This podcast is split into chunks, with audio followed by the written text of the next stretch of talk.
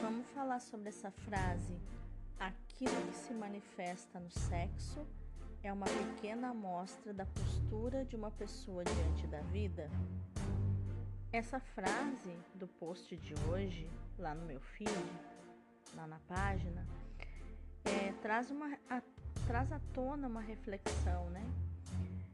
Que a nossa postura no sexo é, de submissão ou de dominação, ela vai refletir é, uma amostra da postura que nós temos diante da vida, de como nós nos comportamos tentando dominar as pessoas na vida, no trabalho, na família, é, e também se submissos, como nos submetemos às pessoas, como nos escravizamos muitas vezes dependendo dos desvios, né? Se envolve sadismo, masoquismo, é, também essas posturas na vida, nas interações humanas. Tem também aquela pessoa que não tem vontade nenhuma de sexo. Né? Então, como que ela, como que está a postura dela diante da vida? Porque o Bert Hellinger ele vai dizer que a sexualidade é um evento contra a morte. Freud vai dizer que a sexualidade compõe a nossa identidade. E muitas vezes, quando nós, terapeutas e psicanalistas, trazemos esse assunto à tona, as pessoas lutam contra essas realidades, né? Elas se opõem, elas elas acham isso tudo muito normal, porque na verdade a mídia também vende um sexo infantilizado, né, um sexo cheio de perversão, cheio de fantasias, para que as pessoas sejam mais submissas, né, para que as pessoas não se realizem no sexo verdadeiro, ele não é na mente, ele não acontece na mente, ele acontece no corpo.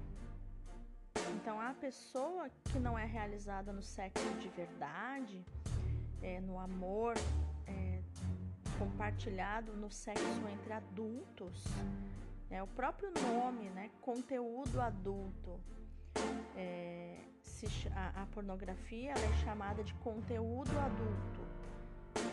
Mas se a gente vai olhar para o emocional, para o psíquico, é, esse conteúdo do pornô ele vai estar cheio de infantilismos, cheio de infantilidades, cheios de jogos de poder. E a gente vai comprando essa ideia de que aquilo ali é ser adulto, de que aquilo ali é o sexo adulto. E na realidade, aquilo que é saudável psiquicamente está muito longe daquilo ali que a mídia vende, que o mercado pornográfico vende. Porque a mídia, ela sabe que se as pessoas não se realizarem na sua sexualidade, elas vão comer mais, elas vão ingerir mais doces, elas vão consumir mais de coisas de alimentação assim que não é saudável. Eles sabem que as pessoas que não se realizarem no sexo vão consumir mais pornografia, vão ficar mais frustradas, vão consumir mais antidepressivos, né? E o antidepressivo acaba com a libido. A ideia é manter as pessoas frustradas sexualmente.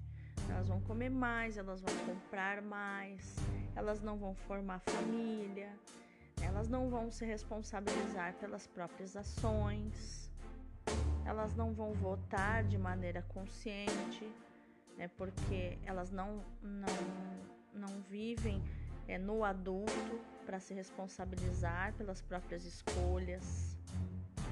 E é isso, é manter as pessoas assim que é interessante para o sistema, né? Para a manipulação do sistema de rebanho, né?